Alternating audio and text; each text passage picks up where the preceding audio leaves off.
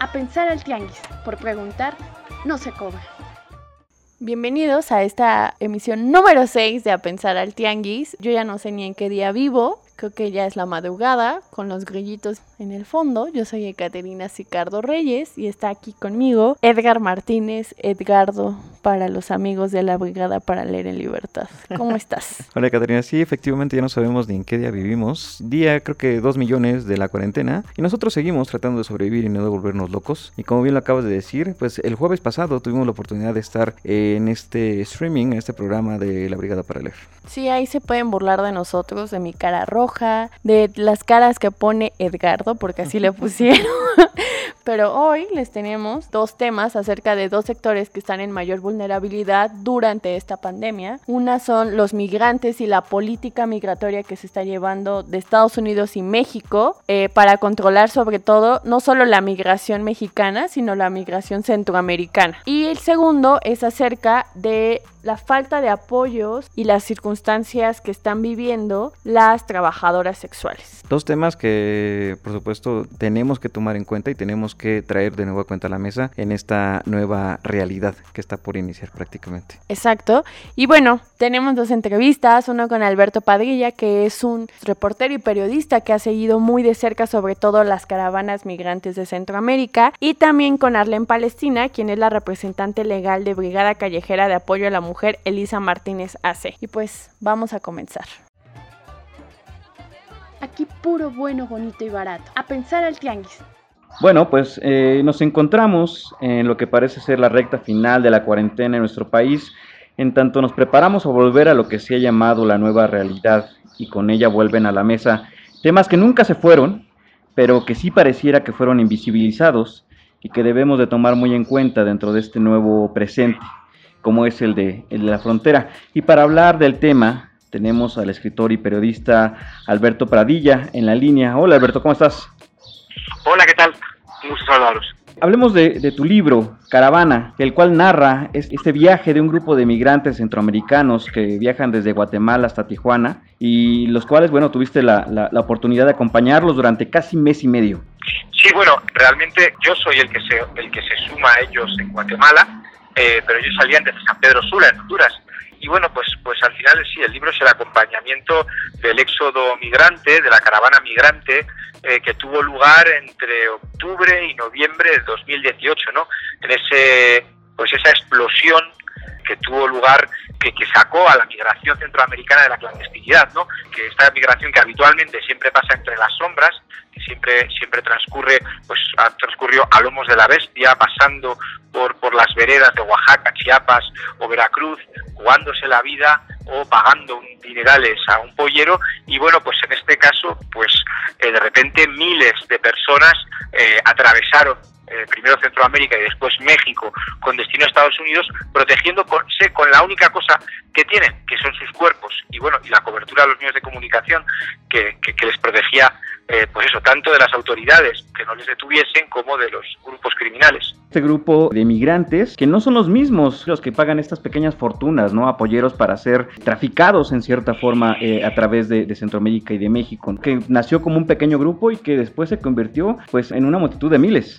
Eh, yo allí me encontré de todo, es decir, me encontré gente que ya había intentado cruzar con Pollero, me encontré con gente que había intentado cruzar por su lado. Eh, hay que recordar que es que la, la, migración centroamericana a Estados Unidos es algo que está profundamente enraizado en Guatemala, en Honduras, en El Salvador. Es decir, eh, hay, hay cientos de miles de personas que todos los años intentan cruzar y no es algo nuevo, ¿no? Entonces, sí, es, es lo, lo sorprendente es eso, que en un momento determinado, eh, pues, pues eh, ese, todo el hambre, toda la violencia, toda la incompetencia de los gobiernos se unió para que en, una especie de, bola de nieve que empieza en San Pedro Sula con un grupito de apenas 200, 300 personas y termina en cuatro caravanas diferentes, unas 20.000 personas atravesando México entre octubre y noviembre de 2018, ¿no? No obstante, y, eso me parece importante, eh, siguen siendo un pequeño, una pequeña representación de todo el flujo migratorio que atraviesa México hacia Estados Unidos. Es decir, la caravana es solo una pequeña representación de, toda esa gente, la mayor parte de gente todavía sigue cruzando, eh, pagando cifras astronómicas con, con polleros, con coyotes, eh, y lo que pasa es que sorprende, pues, pues esta, eh, la fuerza simbólica de este grupo hizo que, que, bueno, pues que todos los ojos se pusieran en ella y que pareciera que actualmente los gobiernos, el gobierno mexicano, tenga más preocupación de evitar que haya caravanas que de poner freno, poner freno a las redes de tráfico de personas, ¿no? Seguramente durante este transcurso, pues digo, más allá de tener que enfrentar, por supuesto, las vicisitudes de un viaje a pie muchas veces de, ellos, ¿con, ¿con qué otros problemas se encontraron? ¿Con corrupción, con violencia, con delincuencia? Yo creo que en general el, principal obstáculo que se encontraban era eran las fronteras y luego la propia dificultad del tránsito. Las fronteras porque, por ejemplo, pues eso, el primer choque duro que tuvieron con la realidad, con la realidad que son las fronteras no están hechas, las fronteras no entienden demasiado de derechos humanos, pues fue cuando la Policía Federal eh, los golpeó y los gaseó eh, el 18 de el 18 de octubre de 2018 en el puente internacional Rodolfo Robles entre Guatemala y México. Eh, a partir de ahí, bueno, pues todas las dificultades que te puedas imaginar de buscar un lugar donde dormir, eh, comida, eh, conseguir transporte, a veces iban caminando bajo un sol terrible o bajo una tremenda tormenta y después, bueno, pues también había momentos en los que viajaban en vehículo, porque muchas de las dificultades se solucionan gracias a la solidaridad. Es decir, hubo eh, cientos de hombres y mujeres mexicanos y mexicanas que se sintieron interpelados por lo que estaba ocurriendo y salieron con comida, eh, abrieron las puertas de su casa, les transportaron eh, durante un rato. Eso fue, digamos, lo, más hermoso que pudo mostrar México, ¿no? Y, y sí, o sea, las dificultades fueron, digamos, eso, logísticas hasta llegar al norte, que fue cuando se dan cuenta de que la caravana sirve para atravesar, o sirvió, no ahora, pero en ese momento sirvió para atravesar México de una forma segura y sin pagar coyote, que eso es algo eh, que a veces, que muchas veces se olvida a la hora cuando hay discursos criminalizadores hacia, estas caravanas. Sin embargo, al llegar a la frontera se dieron cuenta, pues eso, que la frontera de Estados Unidos hay un tremendo muro eh, y es y es terriblemente difícil eh, atravesar. Y obviamente la caravana no servía para para cruzar ese muro. Por eso yo, el, el libro que se llama Caravana, cómo el éxodo centroamericano salió de la clandestinidad, el final del libro es regreso a la clandestinidad. Porque una vez llegados a Tijuana, lo que la gente tuvo que hacer es, pues nuevamente, volver a convertirse en sombras para saltar eh, el muro o nuevamente recurrir al pollero para ese último tramo del tránsito. ¿no? Así es, y bueno, dentro de tu libro pues también incluyes varias historias seguramente de vida que conociste durante este, este trayecto. No sé si pudieras compartirnos un, un par de ellas. Bueno, pues eh, sí, hay, hay de todo tipo de historias, ¿no? Hay historias... Mira, te voy a hablar de dos, eh, de, Johnny y de Allí. Eh, Johnny es un chico de, Tegucigalpa, eh, Allí también es de Honduras, de Roatán. Los dos los conocí juntos en Tapachula y eh, son dos historias diferentes. Por una parte, Johnny consiguió llegar a Estados Unidos, se hicieron casi todo el camino juntos, eran dos buenos amigos. Johnny en un momento en Oaxaca me dice, cuando estamos pasando justo el retén que hay entre Chiapas y Oaxaca, no recuerdo ahora el municipio, y, había funcionarios del Instituto Nacional de Migración, y me dice, mira, ese tipo de ahí, el gordo, ese, ese mismo me, arrestó y me ordenó mi, mi, deportación hace unos meses, sácame una foto con él. Eh, al final, obviamente, no, no, no sacamos esa foto y el chico consiguió llegar a Estados Unidos. Allí, por desgracia, fue arrestado cruzando por Tijuana, estuvo varios, varios meses eh, encerrado en centros de detención en Estados Unidos y posteriormente fue deportado.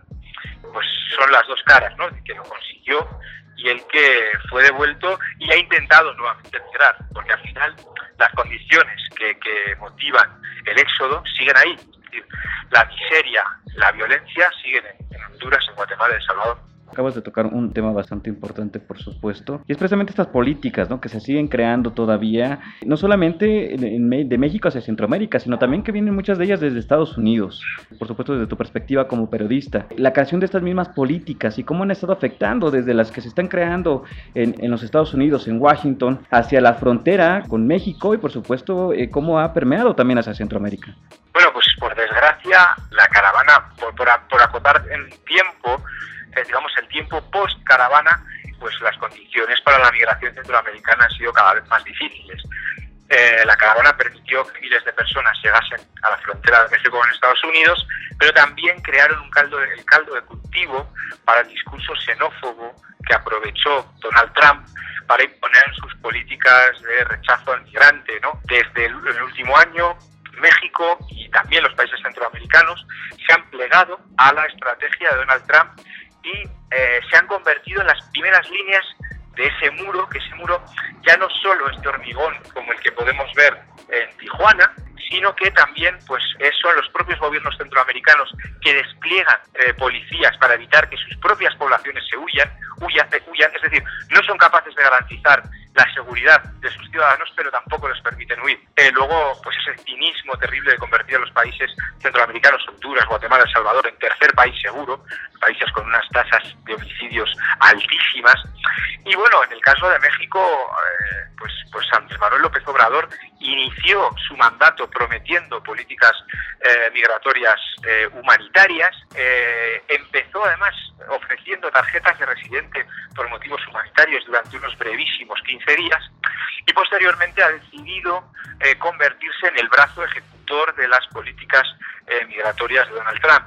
Primero con el acuerdo de, mayo, de junio de 2019 por el cual se comprometía a reducir eh, el flujo de migrantes y desplegó a cientos de, de agentes de la Guardia Nacional en la frontera sur y en la frontera norte, es decir, convertía en parte del muro y parte de la contención, y actualmente ahora en, la, en el contexto de pandemia de coronavirus, lo que está haciendo eh, el gobierno mexicano es deportar por encargo de Estados Unidos. ¿Cómo? Bueno, pues Estados Unidos lo que ha hecho ha sido cerrar por completo la frontera, eh, ha suspendido el derecho a solicitar asilo, ha, ha, suspendido toda la legislación internacional y todas las todos los derechos eh, todo el derecho internacional a lo largo de, la frontera y la gente cuando intenta cruzar de forma irregular es arrestada y devuelta directamente a México, o sea, tanto mexicanos como guatemaltecos, hondureños y salvadoreños. No sabemos cuántas, eh, cuántos de estos, cuántos han sido eh, devueltos, hondureños, salvadoreños y, y, guatemaltecos han sido devueltos a México, porque Estados Unidos, Estados Unidos ha dado la cifra más o menos de los 20.000, pero sumando los mexicanos. Entonces no sabemos la cifra exacta y México tiene una política de opacidad absoluta, entonces no nos da los datos. Y México, cuando ha, cuando ha recibido a esa gente, em, si bien antes, con la, cuando aceptaba, cuando con Remini en México, con, con, el plan que aceptó López Obrador de, de, aceptar a los eh, solicitantes de asilo, eh, estas personas se quedaban en el norte de México esperando su, eh, su, su, cita con el juez. Sin embargo, ahora lo que está haciendo México es aceptar como si fuesen sus ciudadanos a personas deportadas que llegan desde el norte y directamente encargarse él de eh, enviarles al sur. ¿Cómo lo está haciendo? Pues abandonándolos en la frontera, devolviéndolos en avión o eh, abandonándolos en el sur de México con un papel eh, que los que los que, que, solo les permite la estancia durante un pequeño periodo de tiempo y sin posibilidad de regresar al norte, ¿no? Entonces hay una especie de deportación en dos tiempos. Esto, esto que comentabas, ¿no? Este espejismo que se dio en 2019 cuando entregaban esas eh, 13 mil eh, tarjetas de residencia, ¿no? Con motivos humanitarios, que justamente pues se pensaba que, que podría haber un cambio, sin embargo al final pues no se dio. Y, este mismo eh, mandato, ¿no? Que se dio también a partir de abril, cuando la Secretaría de Gobernación eh, instruía al Instituto Nacional de Migración la salida de personas extranjeras, ¿no? Que tenían avergadas en, en estas estaciones. Y peor todavía, ¿no? Es pues este retraso también que ha habido en, el flujo de, de, regresos, eh, particularmente Guatemala, El Salvador y Honduras, retrasando estos reingresos y que ha terminado también en, en tragedias, ¿no? digo, por, por ejemplo, la, la sucedida, la del martes 31 de marzo, eh, con este motín que se dio dentro de la estación Ave Fénix en Tenosique, en Tabasco, y que desencadenó un, incendio por, la protesta que cómo las tienen en la situación de hacinamiento, de detención, de falta de atención médica. Sí, en el último año las condiciones han degenerado mucho. Y hace, yo recuerdo el 18 de enero de 2019, yo me encontraba en el puente Rodolfo Robles, que es el mismo en el que dos meses antes la Policía Federal había golpeado y gaseado a hombres, mujeres y niños que venían ahí desesperados, cansados, que habían sufrido bajo el sol.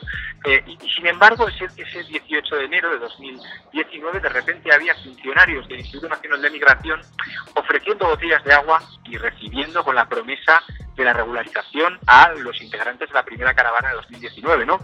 Es decir, esos mismos funcionarios que habitualmente están entrenados para cazar a los migrantes, pues eh, de repente eran señores simpáticos y agradables que estaban eh, recibiendo a, estos a estas personas que huyen del hambre y la violencia con pues con mucha amabilidad no eh, el espejismo duró poco, duró tanto pues, pues como, como duraron las críticas de Trump y las amenazas de Donald Trump.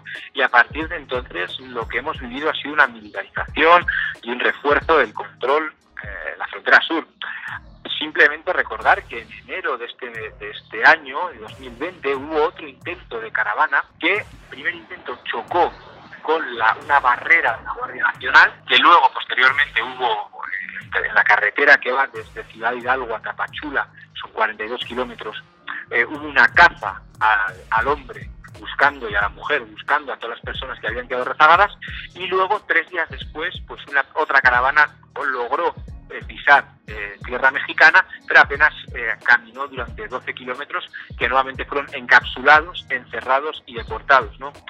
los días anteriores eh, López Obrador había prometido que habría trabajo para ellos, pero la realidad era que el trabajo era en el lugar que ellos huyen, ¿no? Entonces, eh, bueno, pues realmente, realmente este gobierno ha decidido sacrificar a los más débiles, sacrificar a los más vulnerables, que son eh, las personas, los hombres, mujeres y niños que vienen de Centroamérica, de unas condiciones de pobreza terribles, de unas condiciones de violencia terribles, ha decidido sacrificarlos para poder negociar con Estados Unidos otras condiciones, otras circunstancias.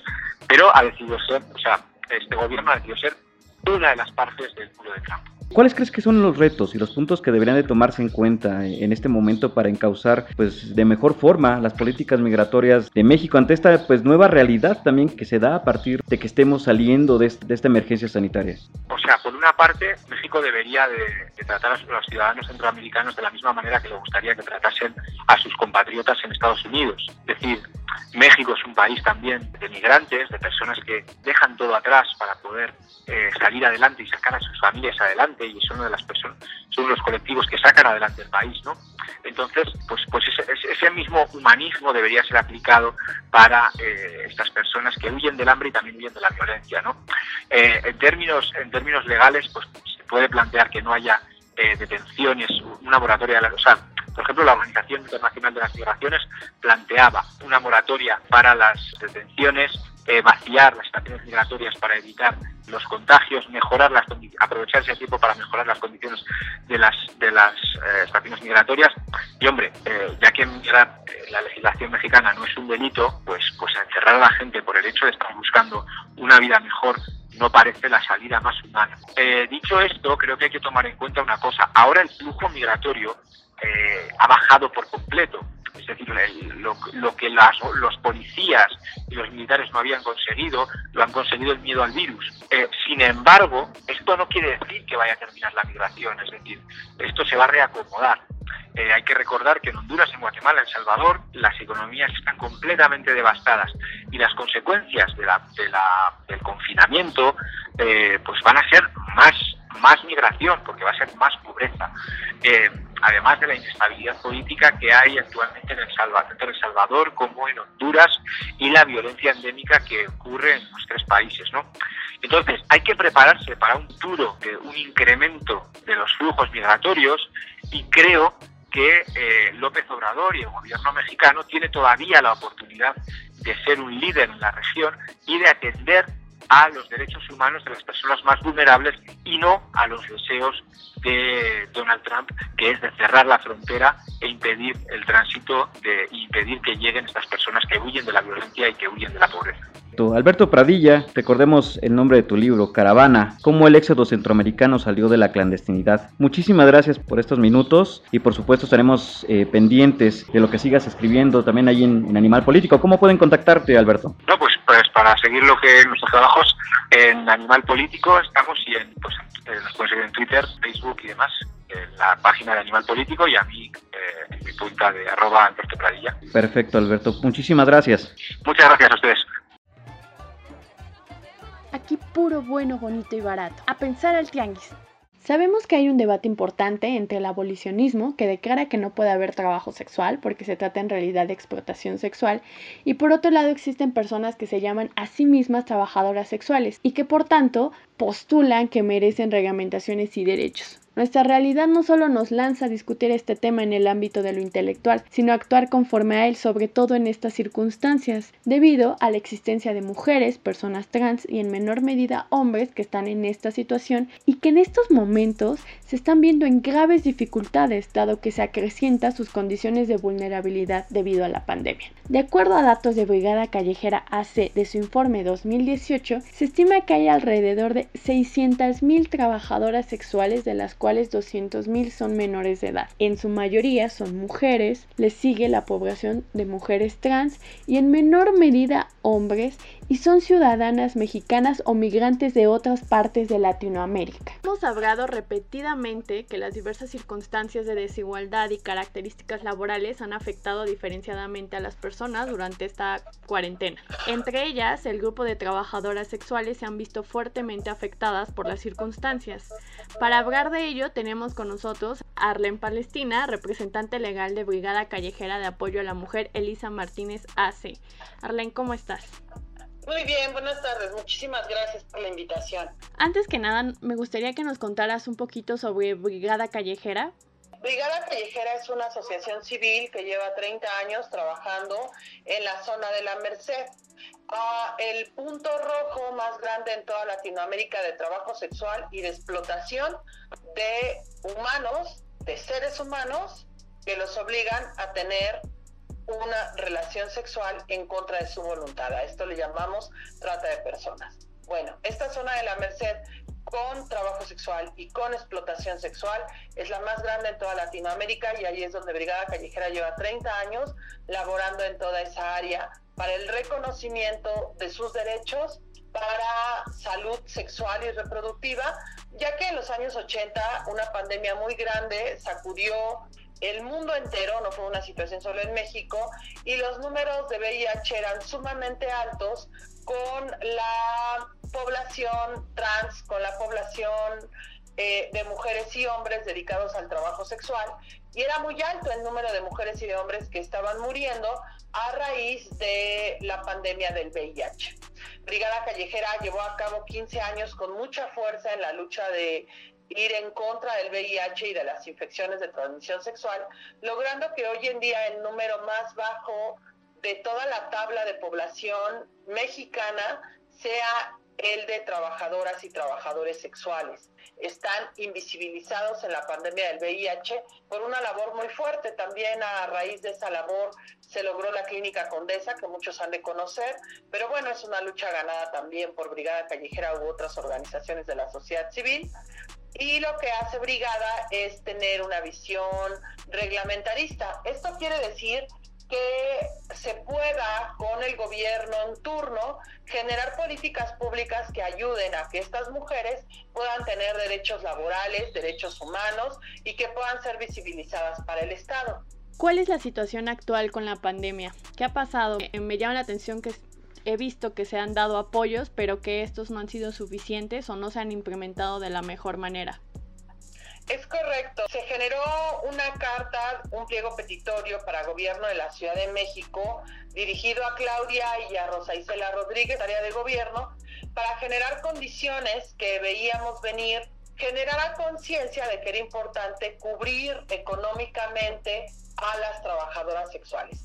El pliego petitorio consistía en tres peticiones fundamentales. La primera era una tarjeta de apoyo económico que era igualitario al seguro del desempleo por tres meses, eh, tres raciones de despensa por tres meses y al final del día un pequeño albergue, ya que sabemos que más del 20% de trabajadoras sexuales en esta ciudad vive en los hoteles. Su cotidianidad es su área de trabajo y el hotel. Esto imposibilitó cuando empezó la pandemia a que este 20% de compañeras siguiera viviendo en sus hoteles, ya que se cerraron por disposición oficial todos los hoteles de la Ciudad de México. Y cuando nosotros metimos la petición, que fue antes de que empezara el problema de la pandemia, nos sentamos con gobierno de la Ciudad de México, Marta Lamas como parte honoraria de Brigada Callejera y los tres fundadores de Brigada, Rosa Isela, Elvira Madrid, las hermanas Madrid y Jaime Alberto Montejo, para que pudieran llevar a cabo esto. A quien se le encomendó de gobierno de la Ciudad de México que implementara esta medida de ayuda para trabajadoras sexuales fue a la funcionaria pública Michelle Anguiano y a la Secretaría de Bienestar Social que es Civiso. Estos docentes gubernamentales, la funcionaria pública y Civiso, se tenían que encargar de dar estos apoyos. Eh, cuando empezamos a ver la parte de la logística, vimos que no tenían experiencia eh, la funcionaria y Civiso para trabajar con poblaciones vulnerables. La tarjeta que se dio fue una tarjeta COVID, que vimos que en otras poblaciones la tarjeta COVID venía con una despensa y con un kit de cuidado como un, este, cubrebocas, guantes y un gel antibacterial. En esta ocasión solo se entregó la tarjeta y la tarjeta venía cargada con mil pesos, que hasta hoy en día hay más del 20% de trabajadoras sexuales que todavía no tienen el recurso. Hubo tres entregas de estas tarjetas, bueno, en realidad cuatro, pero la última fue directamente en oficinas de gobierno. La primera fue el viernes 3 de abril en ocho puntos de la Ciudad de México, Circunvalación, Tlalpan, Revolución, Iztapalapa, Zaragoza, GAM, Azcapotzalco y la alcaldía Iztapalapa. La segunda entrega fue el 14 de abril y fue en cuatro puntos, San Pablo, Tlalpan, Iztapalapa, Revolución. La tercera entrega fue en Lucas Alemán 122, que fue en Civiso, y después de esta entrega se hicieron algunas entregas todavía en Civiso. Estas cuatro entregas fueron realizadas de manera muy incongruente, sin escuchar a la organización de la sociedad civil que fue Brigada Callejera para atender situaciones en campo, para atender situaciones con documentos nobles, ya que en la primera entrega del 3 de abril, donde la mayor cantidad de documentación que se reunió fue por parte de Brigada Callejera por el tiempo que lleva en campo, eh, se perdieron esos documentos o no los quisieron entregar y la mayoría de mujeres de la tercera edad, en su gran mayoría, y eh, compañeras que llevan tiempo laborando en brigada, se dio la responsabilidad al gobierno central de no entregar estas tarjetas a compañeras que hoy en día ya nosotros les llamamos promotoras de salud. Tenemos la campaña permanente de por cada trabajadora sexual una promotora de salud. Entonces, para todas nuestras promotoras de salud de todos estos puntos no se les entregó tarjeta en la primera entrega, a veces en la segunda tampoco y algunas ya en la tercera. Esto quiere decir que hubo un trato pues muy desigual para la gente que no entregó documentación de manera concisa.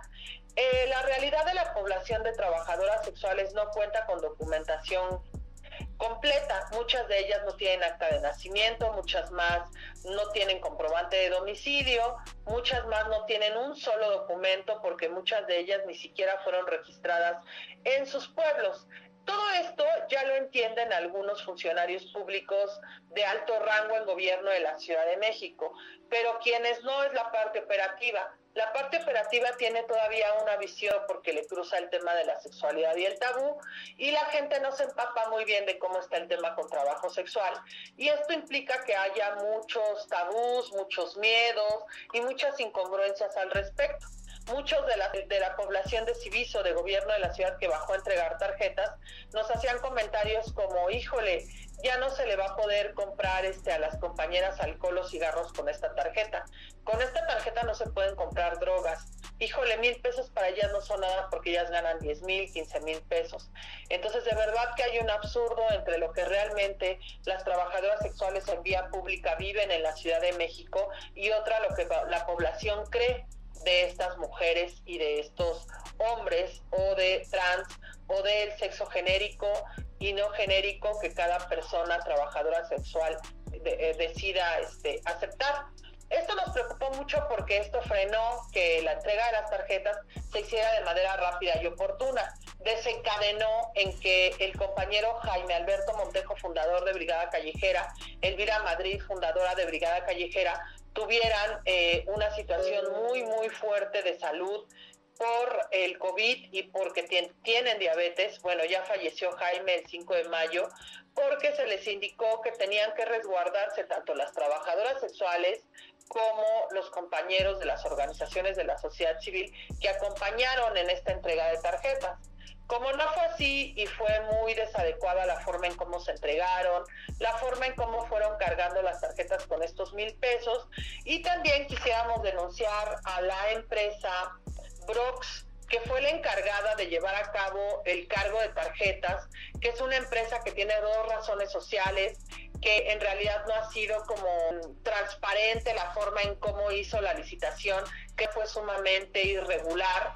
Eh, cada que iban a comprar o hacer algún cargo a la tarjeta, Brock se quedaba con estos picos de 122 pesos, 60 pesos, y esto quiere decir que a las compañeras al final del día no les llegó sus mil pesos de manera íntegra. Entonces, si quisiéramos saber o que el gobierno central nos diera cuentas de qué pasa con esta empresa que tiene dos razones sociales, que tiene una, una dudosa procedencia y que, bueno, no fue la forma correcta en cómo cargó estas tarjetas. Entonces, sí le pedimos al gobierno central que PROX asuma esta responsabilidad y así también con gobierno central de asumir que mil pesos son sumamente raquíticos y no corresponden a las necesidades de cualquier ciudadano. Ahora nos preocupa porque mantienen un doble discurso.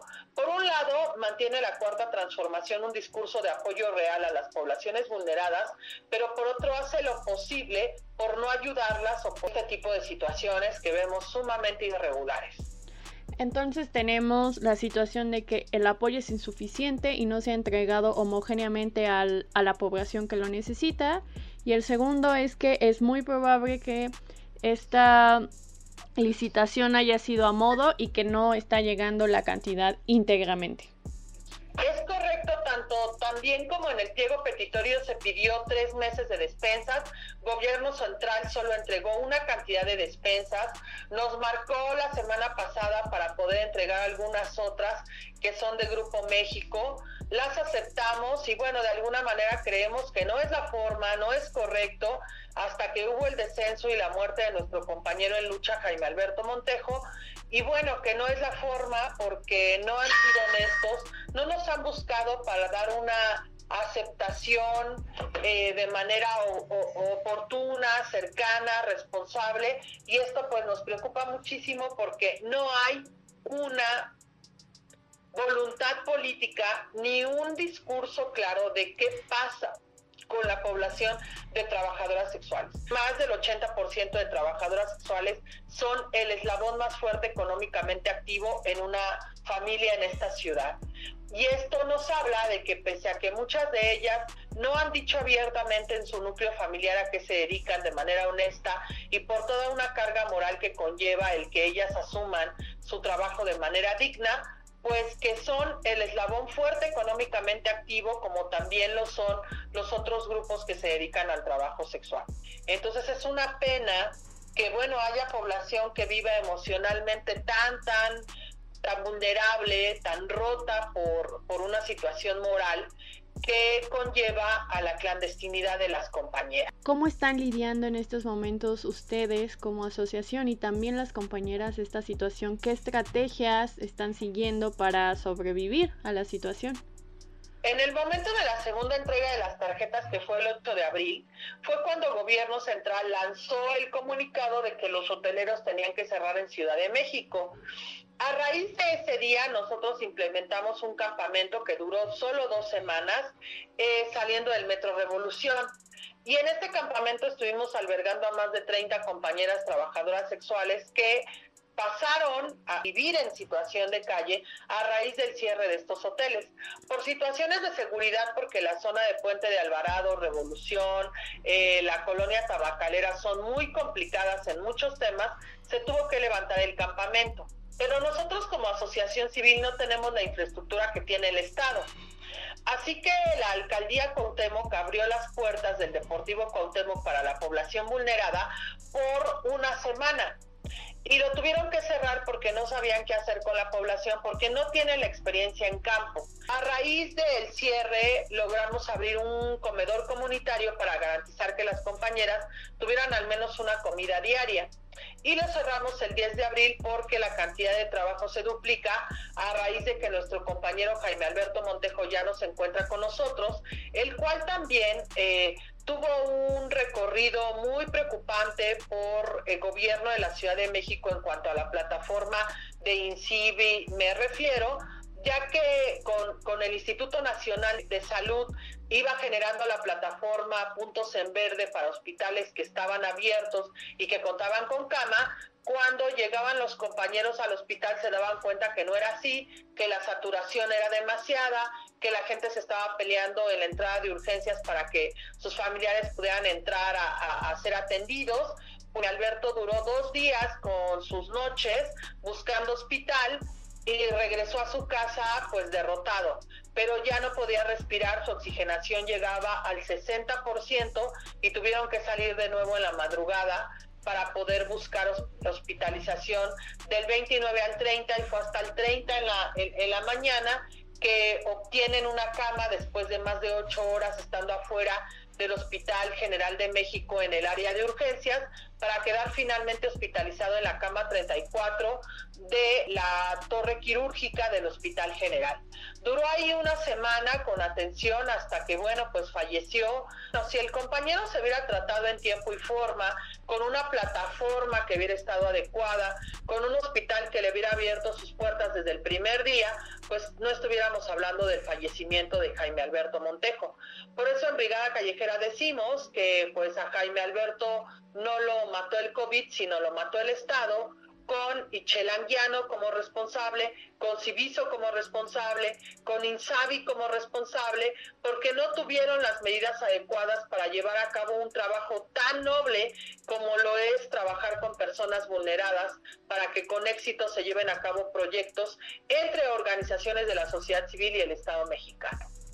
Pues es muy fuerte todo lo que nos estás diciendo, Arlene, y yo creo que hay que ponerle no solo atención, sino mucha exigencia y ver las diferentes, aquí intentamos ver justo las diferentes realidades y ver que tiene que haber acciones diferenciadas para esas realidades. Te agradezco muchísimo que nos hayas acompañado el día de hoy y pues le estaremos dando seguimiento. Cualquier cosa, por favor, cuéntanos. Te agradecemos muchísimo la invitación para el día de hoy. Aquí puro bueno, bonito y barato. A pensar al tianguis. Y ya llegando al final de este sexto episodio de su podcast A pensar al tianguis. Eh, antes que nada, quisiera recordarles que nos pueden mandar sus comentarios, dudas, cajas, sugerencias a nuestras eh, redes sociales, recuérdenlo, Twitter, eh, Facebook e Instagram como Consume Local MX y por supuesto aquí en su podcast de confianza desde Spotify para servirle a Dios y usted. Recuerden que arroba consume local MX, el local va con un cero. Y bueno, vamos a despedirnos sin antes recordar que, como cada episodio, que nosotros estamos enfocados a decir que la desigualdad es el gran problema. Y creemos que justo en estos dos sectores que hemos hablado de los migrantes y las trabajadoras los trabajadores sexuales están en circunstancias de vulnerabilidad debido a la desigualdad que existe. Entonces, es momento de exigir otras dinámicas de organización y también nosotros de pensar fuera del Estado otras dinámicas de organización que nazcan desde la empatía y desde el cariño hacia el otro, ¿por qué no? Desde el cariño, el amor también vale para organizarnos. Y bueno, ya vámonos despidiendo mientras los grillitos nos dicen que ya nos callemos. Yo fui Ecaterina Sicardo Reyes. Yo fui Edgardo Martínez. nos estamos escuchando. Bye. A Pensar al Tianguis es un podcast original impulsado por Consume Local MX, equipo creativo Ecaterina Sicardo Reyes y Edgar Martínez Márquez.